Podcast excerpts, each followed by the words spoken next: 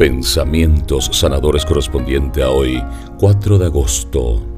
¿Cómo enfrentar las tormentas de la vida? Seguramente, en algunos momentos de tu vida, habrás atravesado un frente de tormenta. Pregúntate, ¿cómo reaccionaste en esas ocasiones?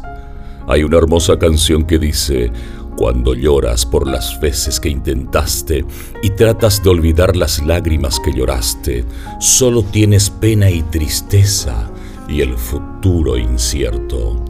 Pero puedes tener paz en la tormenta. Si en los momentos de tormenta uno quiere asumir una visión real, un panorama objetivo de la situación, debe esperar que el viento se calme y que el polvo se asiente de lo contrario, la visión se distorsiona y se seguirá avanzando en medio de lo confuso.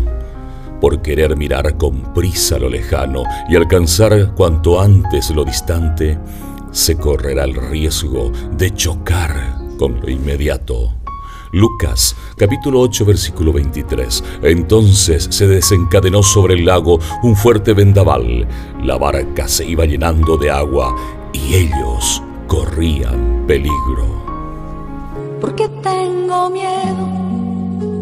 Si nada es imposible para ti, ¿por qué tengo miedo? Si nada es imposible para ti.